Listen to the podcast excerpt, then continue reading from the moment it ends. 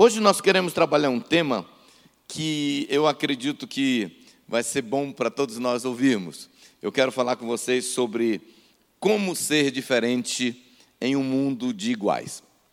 O pastor Eibe hoje não está aqui ministrando porque ele está lá na nossa igreja, né? Alguém já deve ter visto ele aí no Instagram, está ministrando na Igreja da Paz, lá em, na Paz Church, né?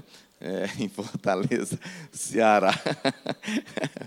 e a gente está é, tá orando para que é, Deus guarde, porque nesse momento estão explodindo tudo por lá, mas que o Senhor guarde nosso pastor, nosso líder lá. Então, o que eu quero falar com vocês é sobre isso, né?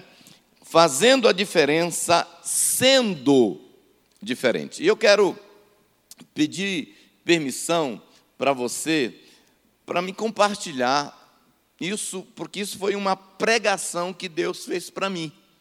E eu acabei cedendo à tentação de pregar para vocês. Né? Então, eu acredito que nós vamos aprender juntos aqui.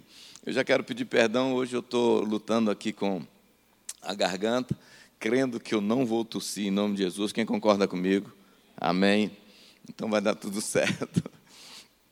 Ah, eu acredito que todos nós, numa medida ou outra, já chegamos diante de Deus fazendo uma oração do tipo assim: Senhor, me usa.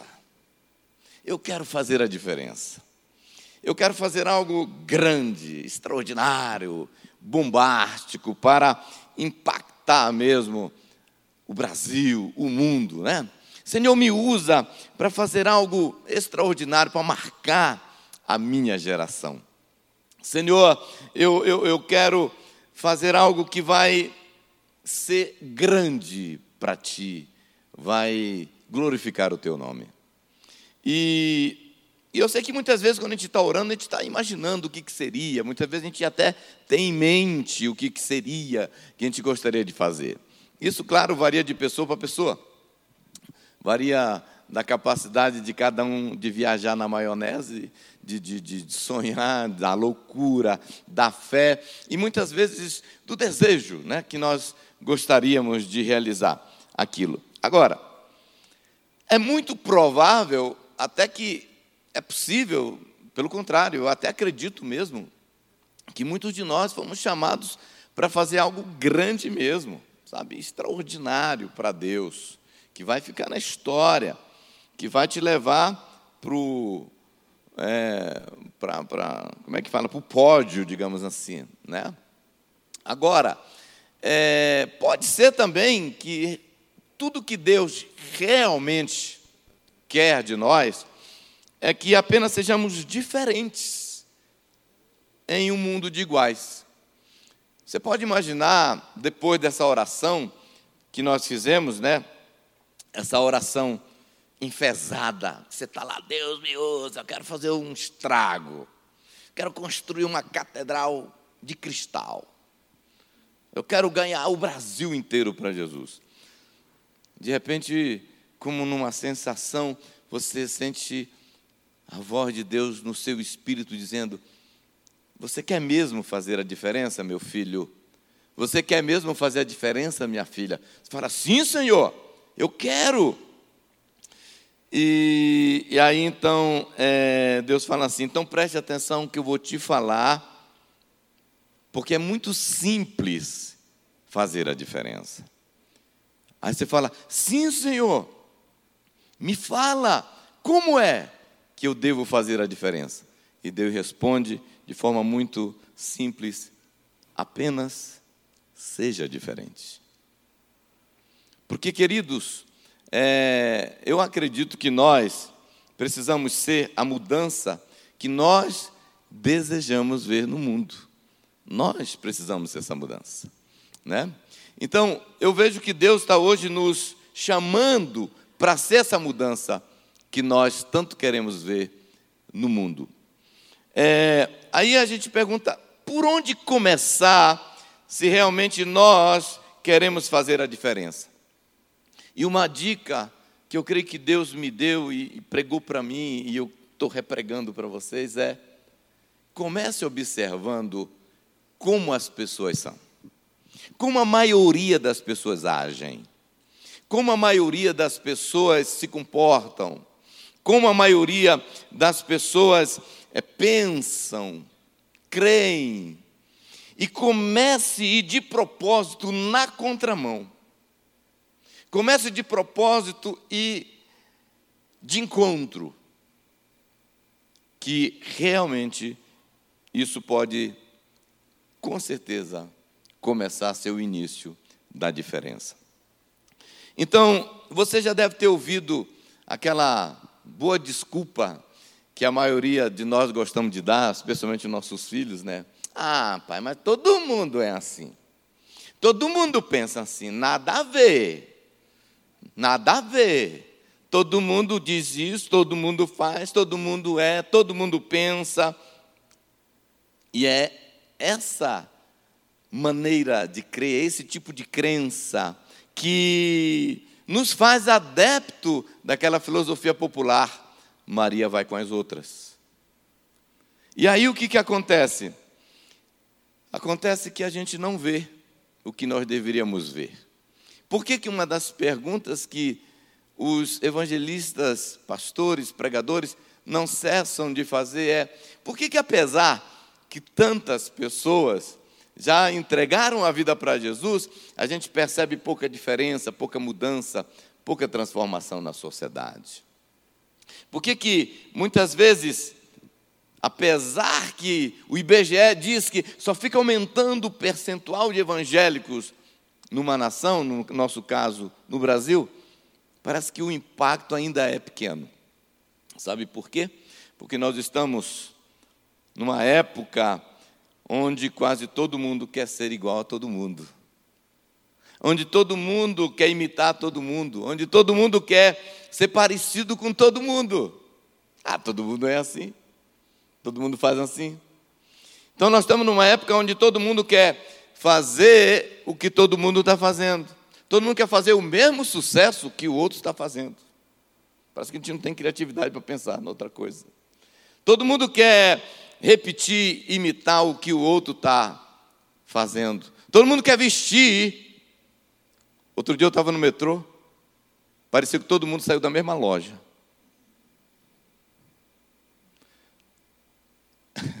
Todo mundo quer bombar onde o outro, exatamente onde o outro está bombando. Todo mundo quer vestir igual o outro está vestindo, todo mundo quer ser, pensar, agir como todo mundo está. Então, com esse padrão de vida, nós acabamos vivendo como todo mundo está vivendo, pensando como todo mundo está pensando, agindo como todo mundo está tá agindo, e o que, que vai acontecer? Nós acabamos sendo o que a maioria é. Nós acabamos nos tornando igual todo mundo é e aí a coisa fica do jeito que está. E aí vai continuar sendo como está. E o que, que nós precisamos fazer então? Nós precisamos refletir. É isso mesmo que eu quero para a minha vida? É isso mesmo que Deus quer para a minha vida? Se for, beleza, precisa mudar nada.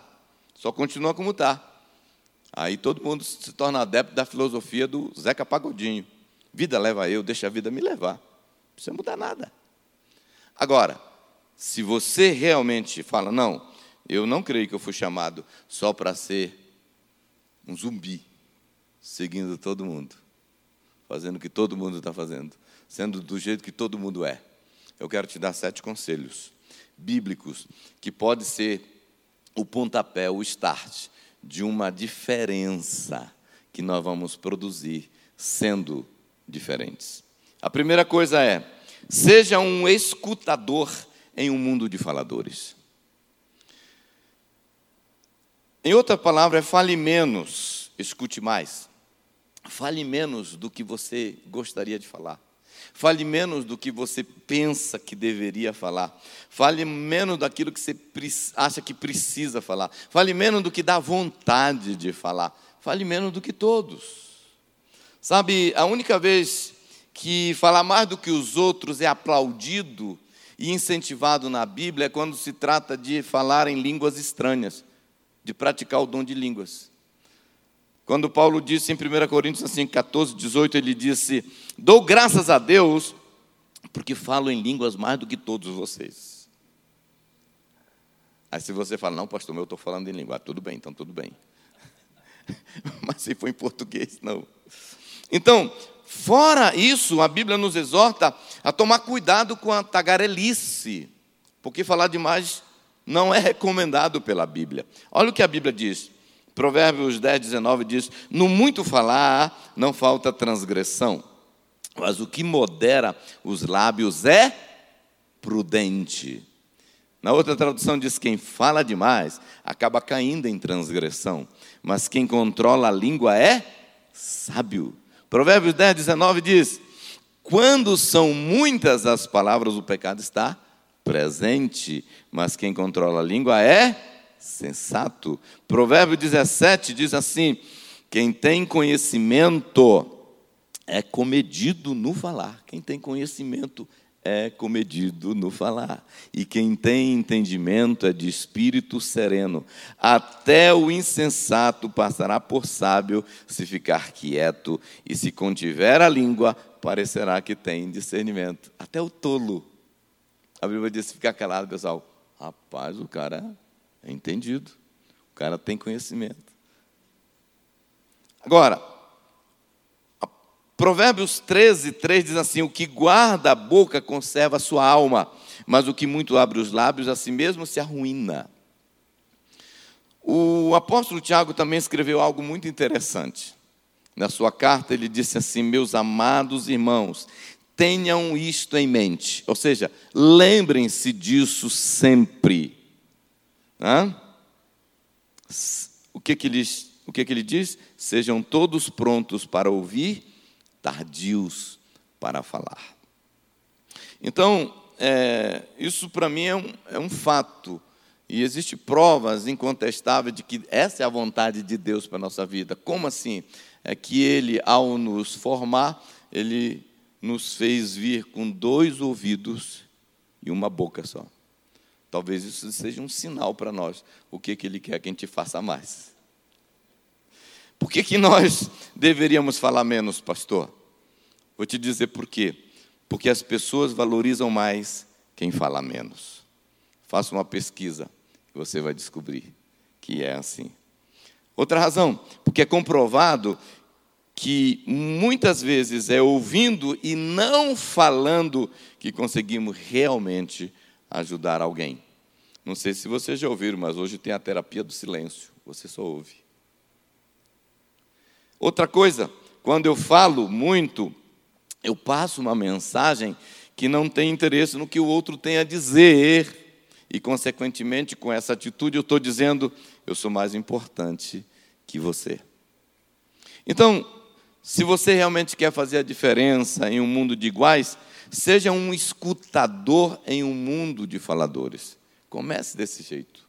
O ano só está começando. Que tal se a gente começar a tomar mais cuidado sobre isso e começar 2019 sendo mais ouvinte do que o falador? Segundo conselho que Deus estava me dando nessa pregação que Ele fez para mim é atue mais no backstage em um mundo onde a maioria quer atuar nos palcos. O que, que isso quer dizer? Deus dizendo: olha, atue mais nos bastidores, em um mundo onde a maioria quer ser o artista. Então, o que, que Deus disse? Faça mais, propague menos, realize mais, apareça menos, trabalhe mais, divulgue menos, produza mais publique menos. Que eu tenho sentido que Deus quer de mim é entender que se nós estivéssemos ocupados realizando mais, provavelmente teríamos menos tempo para divulgação. O problema é que a gente faz um tantinho e já quer passar muito tempo publicando. Então, vivemos numa época, queridos, em que a autopromoção e a autoprojeção está em alta né? O desejo de ser visto, o desejo de ser notado, o desejo de ser percebido, é, sempre esteve latente na alma humana. É uma coisa assim que já veio com a gente. A gente quer parecer. O problema é que nos nossos dias esse desejo mórbido encontrou um aliado poderoso, que é a internet e as redes sociais. E aí o que, que acontece? Muitas vezes esse desejo mórbido de ser notado, de ser percebido, de estar nos palcos, nos holofotes, o que, que acontece? Leva as pessoas a mostrarem tudo, inclusive coisas que não precisavam, que não deveriam. Aí eles começam a fazer coisa tipo mostrar o que eles realizaram, mostrar o que eles comeram, mostrar onde estiveram, mostrar o que eles vestiram, mostrar com quem estiveram, mostrar a obra maravilhosa que fizeram. E aí nós podemos, não estou dizendo que sempre, tá? Pelo amor de Deus, me entenda, não vão sair dizendo aí, pastor Eibe, você precisa ver o que, que o Sabá diz. Pelo amor de Deus, não me entendam mal, tá? Não há nada de errado compartilhar com seus amigos, com seus parentes, com seus irmãos na fé, pessoas que você ama, ah, uma vitória, uma conquista, um milagre, uma viagem, um momento de felicidade, um momento de conquista, uma realização pessoal. Não é isso que eu estou dizendo, que não pode. O que eu estou dizendo e o que eu quero dizer é preciso tomar cuidado para nós não entrarmos nesse território da autopromoção, da autoexibição, da vanglória. Por quê? Porque isso é uma linha muito fina. Muito cuidado com isso. E eu desconfio que a razão que Deus pregou isso para mim é porque eu precisava realmente me arrepender. Porque eu já fiz isso. Se a gente for lá no, no fundo, no fundo, no fundo, perguntar por que, que eu publiquei, aí a gente se depara com a verdade. E eu já tive que arrepender por causa disso. E eu não estou dizendo que todo mundo que faz está com motivação errada. O que eu quero dizer, aliás, muito cuidado ao, ao tentar julgar pessoas. Nós não somos Deus. Nós não sabemos a verdadeira razão e o verdadeiro motivo. E essa pregação não é para eles, é para nós. Tá legal? É para nós aqui. Então, o que, que nós precisamos fazer? Fazer aquilo que Paulo diz: examine-se, pois, o homem a si mesmo, e assim. Então, que tal se autoconsultar e perguntar por quê, para quê que eu quero fazer isso? Então, não esqueça, muitas vezes o errado não é o que eu faço, mas por que eu faço? Se nós olharmos na Bíblia, nós vamos ver que os fariseus, eles oravam para ser vistos. Eu te pergunto, é errado orar? É pecado orar? Não. Mas para ser visto, Jesus reprovou. Então, é muito é importante lembrar numa coisa: nós temos que é, ficar de olho em nós mesmos e sempre nos perguntar. Agora, veja, que uma vez que nós temos um grande exemplo e um grande referencial que é Jesus. Você consegue imaginar Jesus, se estivesse nos nossos dias com seu iPhone 10X e ele está ali, né, de repente você entra no Instagram dele, está lá ele, do lado de Lázaro, fazendo uma live, mostrando para todo mundo: aqui, meu amigo Lázaro, quatro dias morto, eu terminei de ressuscitar. Hashtag, eu sou o cara. Você pode imaginar ele do lado do cego de Jericó, aqui, ó. Mais um, gente. Aqui, mais um. Meu amigo aqui, ó. Era cego de nascença. Está vendo agora. Adivinha quem fez isso? E ele filmando a multidão que multiplicou o pão e mostrando: olha só, consegui alimentar cinco mil com cinco pães e dois peixinhos. Eu sou realmente o Messias e coisas assim. Do lado da viuvinha, com o filho que ele terminou de ressuscitar, que ia para o cemitério, ele parou e ressuscitou. Aqui, ó. Estava indo para o cemitério e agora está vivinho da Silva. Sabe quem fez? Adivinha. Sabe, esse tipo de coisa a gente consegue imaginar Jesus fazendo? Claro que não. Pelo contrário, você lê na Bíblia, você vê Jesus, você vê Jesus, na verdade, proibindo as pessoas a falarem o que ele fez. Ele pedia para as pessoas que não fizessem propaganda dos seus milagres. Ele proibia as pessoas, é, ele pedia às pessoas não contem para ninguém. E eu sei que hoje existem pessoas que estão dizendo, e talvez estão certos, e eu sou o analfabeto aqui na história, mas estão dizendo que Jesus usava isso como estratégia de marketing. Era mais ou menos assim: o não de Jesus induzia as pessoas a fazer mesmo. Então Jesus sabia, vou dizer para eles não falarem, porque aí eles vão fazer marketing para mim. Talvez até verdade, não sei. Mas eu, na minha ignorância, penso que a razão que ele pedia isso, por uma razão. Ele não veio aqui para ser o cara. A oração dele disse: Pai, eu vi para te glorificar aqui na terra. Então a glória era para o Pai e não para ele. Por isso que ele fazia isso. E foi Jesus que ensinou de forma muito clara: não deixe sua mão direita saber o que sua esquerda fez. Não seja como os fariseus que fazem tudo para ser visto, seja o outro que te louve e não a tua própria boca. Mas às vezes dá uma coceirinha na língua para a gente contar. Falar que eu fiz, que eu sou. Não é mesmo? Olha o que, que Mateus disse. Olha Jesus falando e Mateus registrou para a gente. Mateus 6. Tenham cuidado, Jesus disse. Não pratique suas boas obras em público para serem admirados por outros, pois não receberão a recompensa de seu Pai que está no céu. Quando ajudarem alguém necessitado, não façam como os hipócritas que tocam trombeta nas sinagogas e nas ruas para serem elogiados pelos outros. Aqui era o mídia social da época, tá? Trombeta. Eu lhes digo a verdade, eles não receberão outra recompensa além dessa. Mas quando ajudarem alguém necessitado, não deixem que a mão esquerda saiba o que a direita está fazendo. Deem sua ajuda em segredo, e seu pai, que observa em segredo, os recompensará. Na linguagem, a mensagem a palavra de Deus, essa, esse mesmo texto diz assim, eu achei interessante, quis colocar. Quando fizerem o bem, tenham cuidado para que seu gesto não vire peça de teatro. Pode até ser um bom espetáculo, mas Deus não vai aplaudir. Quando for ajudar alguém, não chame atenção para você mesmo. Você já viu gente assim em ação, tenho certeza. Eu chamo atores. Eles vão orar nas esquinas como se elas fossem palcos atuando para o público, interpretando para as multidões.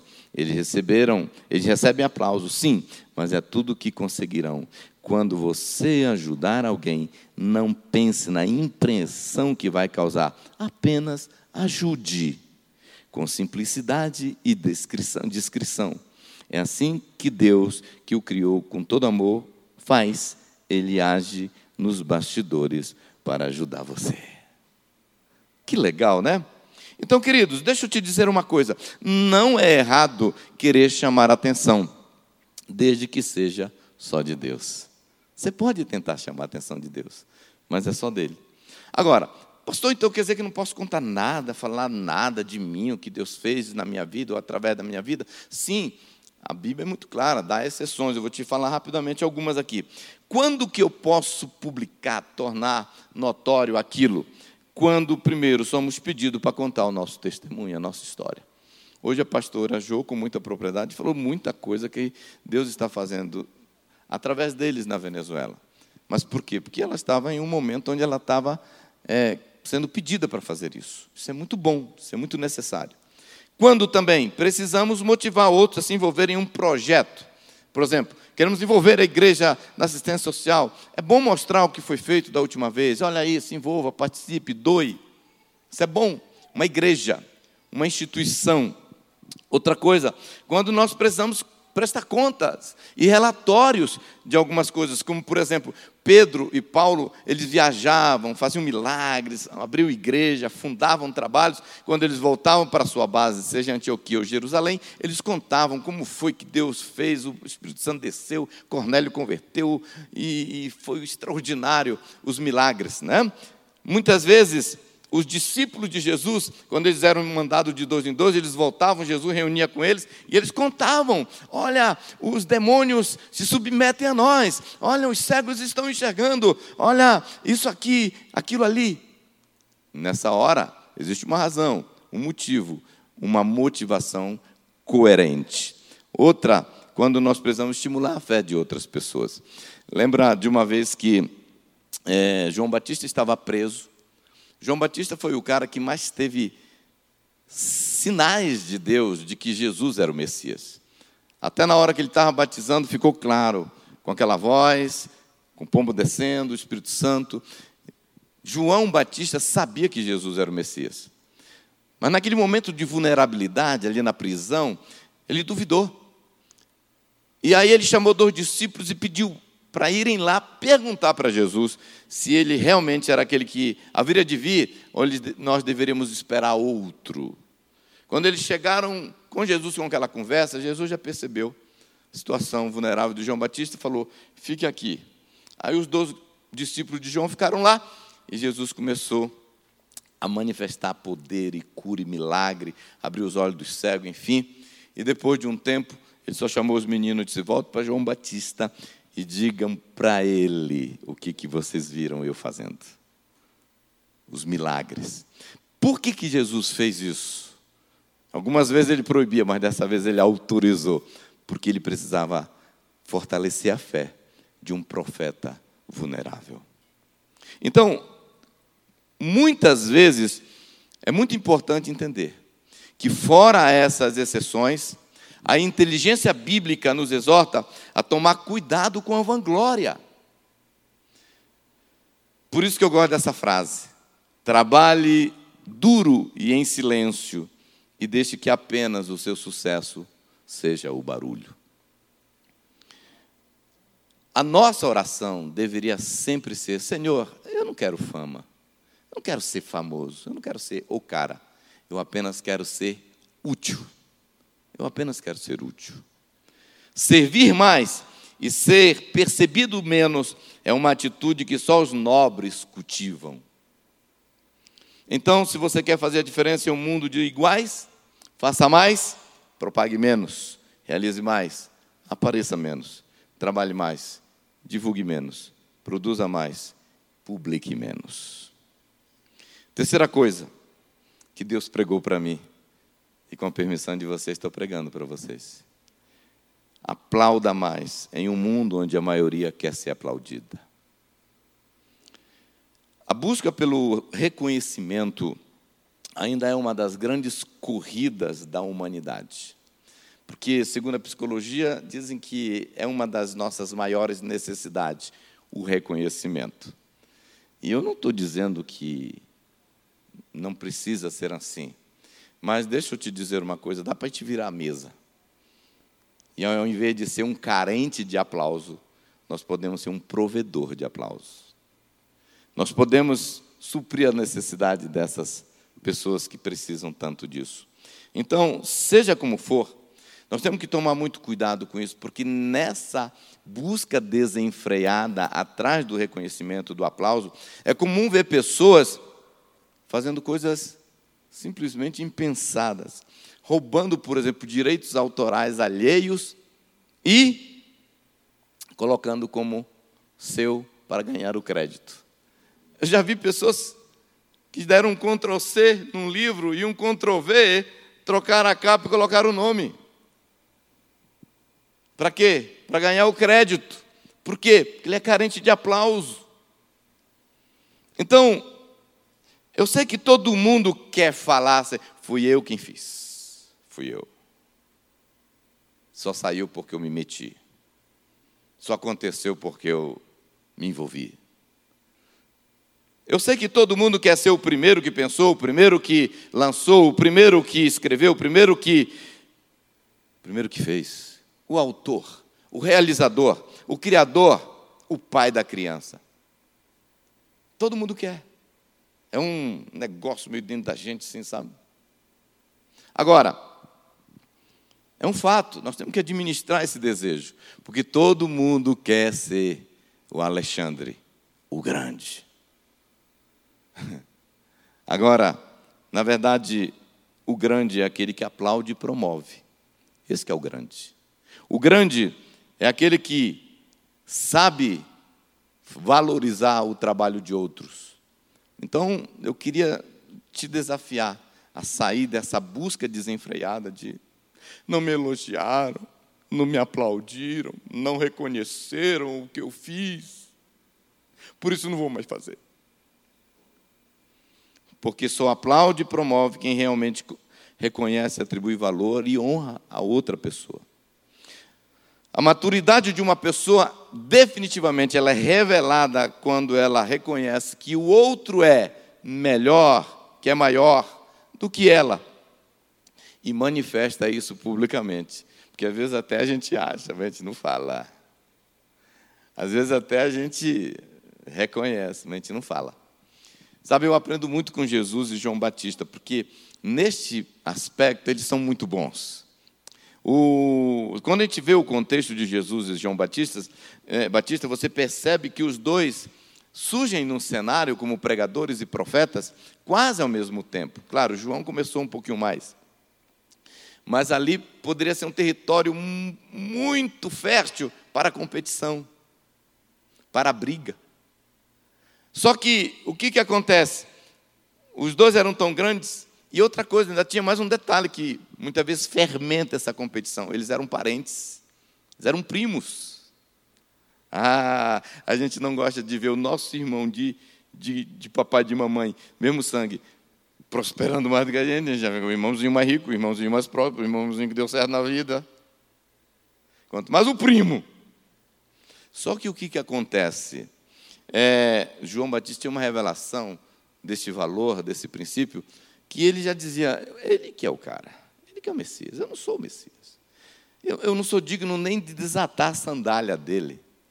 É, ele já deixava bem claro: eu batizo com água, é ele que batiza com fogo, ele é o cara do fogo, eu sou o cara da água. Ele já dizia isso de uma forma muito clara. Ele é o noivo, eu não sou o noivo, eu sou, sou amigo do noivo. Sabe, vieram falar para João: João, sabe aquele Jesus, você batizou uma época aqui no Jordão? Ele começou uma igreja lá do outro lado. A igreja dele está bombando, ele está batizando mais do que você, João.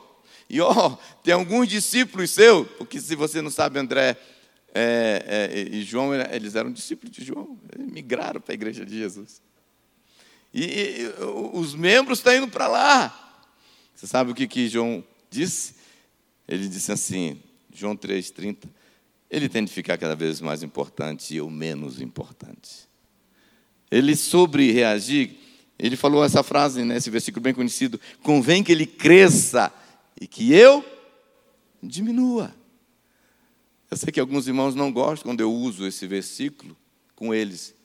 Quando eu topo um irmão tão barrigudo quanto eu, eu falo isso para ele: que você cresça e eu diminua. Ele fala: não, não, não, pastor, repreenda isso. Mas João Batista, ele teve essa sacada de aplaudir, de aplaudir, de reconhecer. Ele é o cara. Agora, vem Jesus e dá outro show de bola, nesse sentido. João, Lucas 7, 28, olha o que, que Jesus declara sobre João Batista. Eu lhes digo, de todos que nasceram de mulher, nenhum é maior que João Batista. Uau! Competição de, de aplauso aqui. Um considerando o outro mais importante, né? Gente, quando Jesus disse isso, eu fico pensando: nenhum homem nascido de mulher é maior que João Batista, inclui Abraão, Salomão, Davi e o próprio Jesus. Jesus nasceu de mulher. Essa capacidade de ver no outro a grandeza, reconhecer o outro, isso é muito importante. E eu te pergunto: Será que nós podemos crescer mais nisso? Em um mundo onde todo mundo está atrás de aplauso, eu começar a ser diferente, aplaudindo mais. Sabe, Jesus não perdeu oportunidade. Quando o centurião disse: Eu estou com um servo doente, será que o senhor pode ir lá e orar por ele? Aliás, nem precisa, só dá uma palavra que eu sei que o senhor tem autoridade. Quando Jesus viu a fé do cara, disse: Parabéns. Eu nunca vi tamanha fé em todo Israel. Quando aquela menina quebrou o vaso de alabastro aos pés dele, e ele viu aquela atitude tão linda de generosidade, de adoração, de reverência, ele, parabéns, parabéns. Ele sabia que os evangelhos ia ser escrito e pregado. Ele disse: onde esse evangelho for pregado, precisam contar a história dessa menina, em memória dela. Quando a mulher com hemorragia aproximou dele e tocou na orla do seu, do, do seu, a, a, da sua roupa, e ela ficou curada, ele falou: Quem me tocou? E ela, fui eu, Jesus. Parabéns, parabéns. Foi a sua fé. Ele não disse foi a minha unção, eu que sou o Messias, eu que fui ungido, o poder saiu de mim. Não, ele elogiou a fé dela. Então, meus amados, celebrar as vitórias e as qualidades de outros é um comportamento que revela grandeza e maturidade. E eu reconheço que eu preciso amadurecer mais nessa área. Deve ser por isso que Deus teve que pregar para mim sobre isso. Eu estou aqui pregando para vocês. Então, se você quer fazer a diferença em um mundo de iguais, aplauda mais em um mundo onde a maioria quer ser aplaudida. Quarto, faça mais do que te pedirem, em um mundo onde a maioria faz menos que o seu dever. Sabe, em outras palavras, pare de enrolar, como todo mundo faz, e faça mais e melhor do que todos.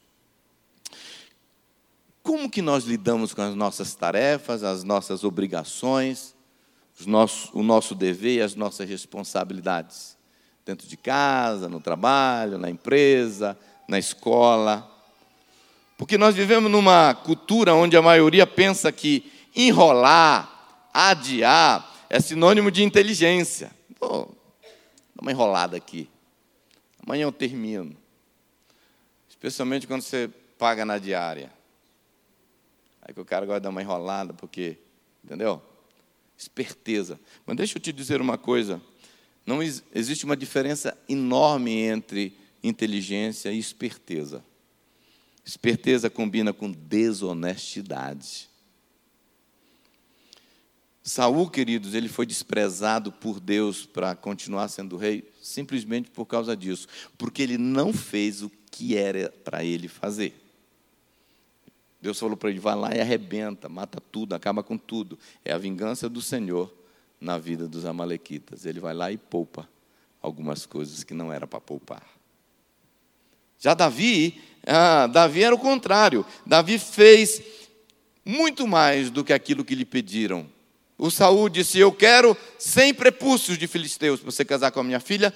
Ele foi e trouxe 200. Saul passou 40 anos como rei em Israel e não fez o que ele deveria fazer como rei: trazer a arca do Senhor para a nação. Davi não somente foi o primeiro ato, primeiro, primeira ação como rei, providenciar a arca, trazer a arca. Não só trouxe a arca, fez um tabernáculo. Não só fez um tabernáculo, ele constituiu cantores em turnos para adorar o Senhor 24 horas. Davi queria construir um palácio para Deus. Só não construiu porque Deus não deixou. Dizer, você matou muita gente. Seu filho vai fazer isso. Mas Deus nunca pediu isso, eu nunca pedi. Mas ele queria fazer. Sabe, há um exemplo, uma história que eu acho muito lindo nessa área. Abraão estava ficando velho, ele queria casar o seu único filho, Isaac, filho da promessa. E ele queria casar, sabia que a promessa de Deus tinha a ver para Isaac casar com alguém da parentela, da mesma família da fé. Ele chamou Eliezer, seu servo, fez ele jurar com uma cerimônia de que ele ia atrás de uma esposa para Isaac. E aí, então, Eliezer jurou e saiu. O que, que a palavra de Deus fala em Gênesis 24?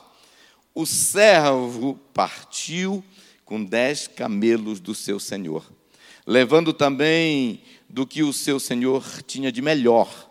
Partiu para a Mesopotâmia, Mesopotâmia e em direção à cidade onde Naor tinha morado. Ao cair da tarde, quando as mulheres costumavam sair para buscar água, ele fez os camelos se ajoelharem junto ao poço que ficava fora da cidade. Então orou: Senhor Deus, do meu senhor Abraão. Dá-me neste dia bom êxito e seja bondoso com os, o meu senhor Abraão. Como vês, estou aqui ao lado desta fonte e as jovens desta cidade estão vindo para tirar água. Concede que a jovem que eu disser, por favor, incline o seu cântaro e dê-me de beber. E ela responder, bebe. Também darei água aos teus camelos, seja essa que escolheste para o teu servo Isaque. Saberei assim que foste bondoso com meu senhor. Antes que ele terminasse de orar, surgiu Rebeca, filha de Betuel, filho de Milca, mulher de Naô, irmão de Abraão, toda a parentela aí, né?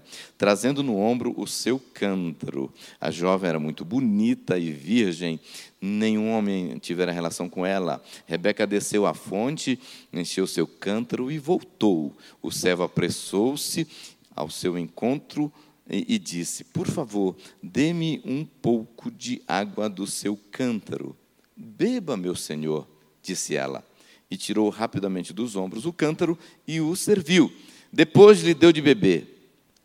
Depois que lhe deu de beber, disse: Tirarei água também para os seus camelos, até saciá-los. Assim ela esvaziou depressa seu cântaro no bebedouro e correu de volta ao poço para tirar as águas, para tirar mais água para todos os camelos.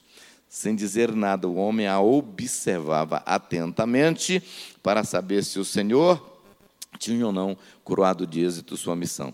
Quando os camelos acabaram de beber, o homem deu à jovem um pendente de ouro de seis gramas e duas pulseiras de ouro de 120 gramas. Uau! Olha que coisa linda, né? Ele pediu só água para ele, mas ela fez mais do que lhe pediram. Você sabe, é, cada camelo bebe em torno de 120 litros de água, sabia? Em apenas 10 minutos. Eliezer tinha quantos camelos? 10 camelos. Esses 10 camelos não era uma tarefa fácil para uma jovem. Ela ia precisar, em média, uma hora e 40 minutos para dar de beber a todos esses animais. Será que Deus está de olho nessas coisas? Por isso que eu falo, fique de olho, porque alguém pode estar observando você. Deus abençoou Rebeca por causa dessa atitude. Ela já começou ganhando ouro. Depois ganhou um maridão, filho de um cara rico. E se tornou a esposa de Isaac.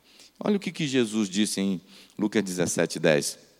Assim também vós, quando fizerdes tudo que vos for mandado, você fez tudo que foi mandado, dizei: somos servos inúteis, porque fizemos somente, em outra tradução diz, apenas o que deveríamos fazer.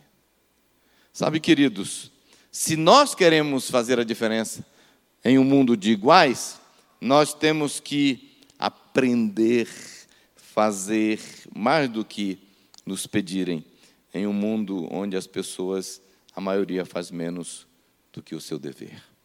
Quinto conselho: dê mais em um mundo onde a maioria só quer receber.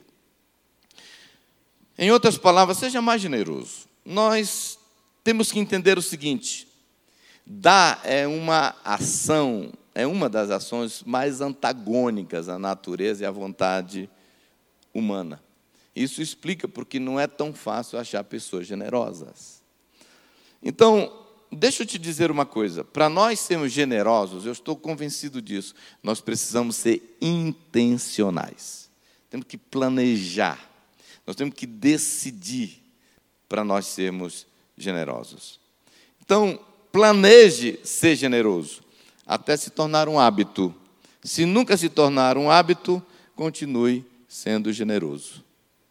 Amém? Você precisa colocar no seu orçamento um valor para dar.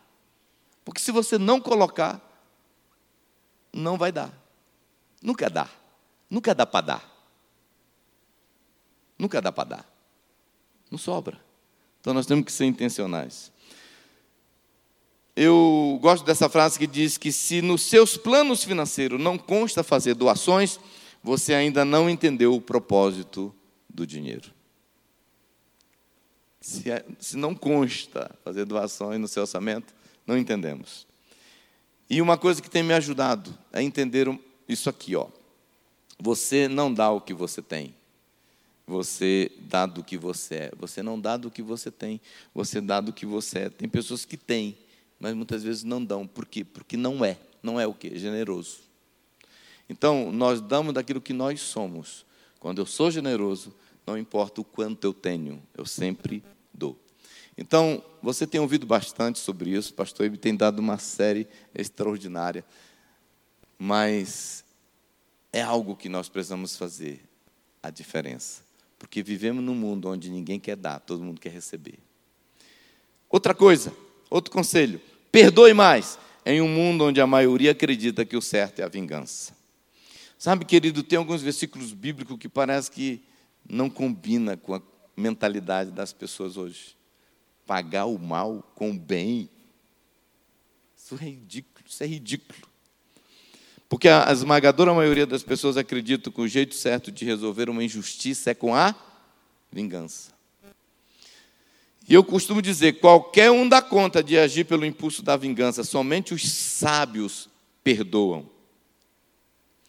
Ser diferente no mundo de pessoas iguais, você pode ter certeza, vai exigir de nós mais do que só achar os ensinos e as pregações de Jesus bonito. Nós vamos ter que pô-lo em prática. É fácil achar lindo o que Jesus ensinou. O desafio é colocar em prática. Sabe por quê?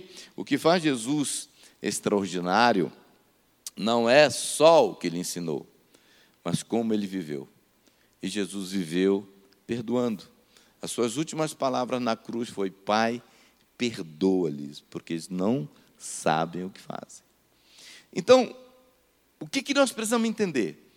Talvez Deus não nos chamou para fazer uma coisa extraordinária, poderosa, uma obra é, magnífica para fazer a diferença. Talvez o que Deus quer é que somente, apenas, simplesmente, nós comecemos a fazer a diferença sendo diferente.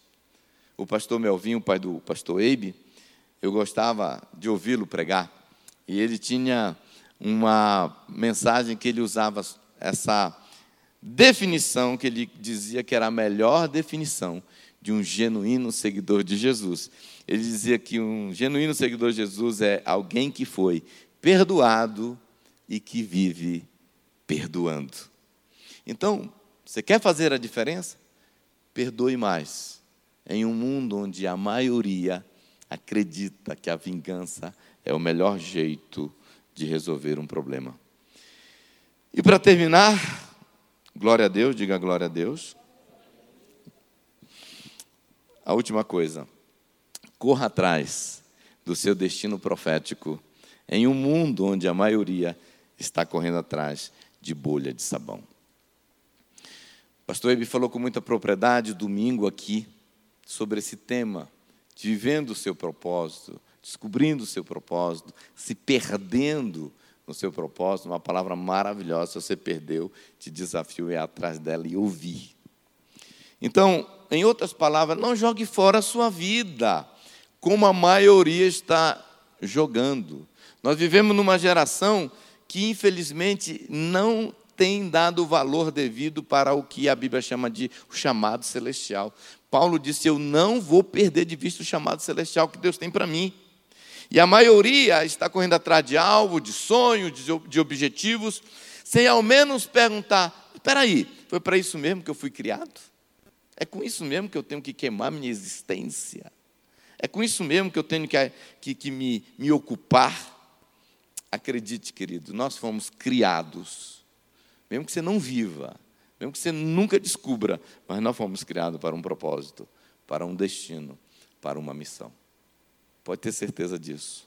Só temos uma vida, como dizia pastor Melvin, e ela logo passará, e só o que é feito para Cristo é que permanecerá. E o que é feito para Cristo? Nós fazemos para Cristo aquilo que Cristo nos pediu para fazer. Eu brinco dizendo que, mesmo que as pessoas nos chamem de gatinho e de gatinha, nós não temos sete vidas, nós só temos uma. E é bom que a gente comece a usar bem essa, porque nós vamos prestar conta para Ele. A maior diferença que podemos fazer na vida e com a vida é encontrar nosso destino profético e entrar nele de cabeça. Seja decidido, eu vou pesquisar, eu vou buscar saber qual é meu chamado celestial e vou viver e vou ser diferente. Nada nos diferencia mais dos outros do que viver o nosso chamado celestial. E neste quesito não basta só ser diferente, nós precisamos ser únicos, porque Deus nos criou para sermos únicos. Deus tem planos para todos, né? E só há um jeito de nós sermos únicos, vivendo esse plano único que Deus desenhou para nós vivermos. Eu quero estar no centro disso, eu quero viver isso. Por isso, existe muita incoerência quando eu quero ser igual a todo mundo, quando eu fico me, me, me comparando. Ah, eu queria ser igual a José, queria ter o dom do José, queria ser igual a José. Ah, por que, que o José tem e eu não tenho? Por que, que o José é e eu não sou? Então, vamos viver diferente do que a maioria. A maioria está aí correndo atrás de bolha de sabão. Olha como é bonito. Já viu aquelas crianças correndo atrás, da... faz aquela bolha de sabão brilhoso, encantador, mágico, extraordinário. E eles correm, quando eles pegam, explode. Não tem valor algum. Então a maioria está vivendo assim, vá na contramão. Fala, eu vou viver para aquilo que Deus me criou para viver. Porque não existe nenhuma outra pessoa que tem exatamente os mesmos dons que você, o mesmo chamado que você, o mesmo destino que você, a mesma personalidade que você, porque você foi criado para ser único. E por incrível que pareça, você é o único que pode ser você. E tem mais. Não existe outra chance. Não existe outra alternativa. Só você pode ser você. Isso é profundo, né? Anota aí, sabá liberal. Porque senão, irmão, eu não entendo como as pessoas ficam cobiçando o que Deus deu, tem para outro. E para concluir, nenhum ser humano é chamado para ser outro. Você não foi chamado para ser outro.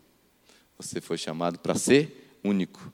Então pare de ser o eco, se Deus te chamou para ser a voz. Pare de comparar-se com os outros, se Deus te chamou para ser exclusivo. Pare de querer imitar os outros, se Deus te estabeleceu para ser único. Foque no seu destino, corra para o seu chamado, faça a diferença sendo diferente. Amém? Quero te convidar, vamos ficar em pé e nós vamos orar.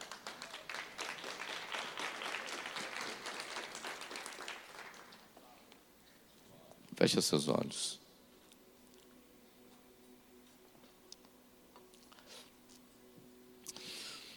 Hoje só é o segundo domingo desse novo ano. Ainda temos um ano todo pela frente. Essas mudanças podem ser feitas em qualquer momento, claro. Mas que momento apropriado para começarmos a girar a chave dessas áreas? Eu fico muito feliz que Deus escolheu para pregar para mim isso. E eu espero que você tenha entendido a importância disso tudo. Pai querido, obrigado por esse culto, por essa reunião tão extraordinária, pela exposição da tua palavra, pelo teu espírito que foi traduzindo, explicando, descortinando, tornando nítido para cada coração, independentemente das circunstâncias. Eu sei que todos nós, apesar de bebermos da mesma fonte, matamos a sede de forma diferente. Eu oro que o Senhor continue nos dando a graça de viver essas verdades. Nós queremos não apenas ser mais um evangélico, mais uma igreja. Nós queremos fazer a diferença. Nós fomos chamados para viver um estilo de vida que vai na contramão, que corre a maratona no sentido contrário. Queremos glorificar o teu nome. Ajude-nos a lembrar dessas verdades, desses princípios e aplicar na nossa vida. Queremos chamar a tua atenção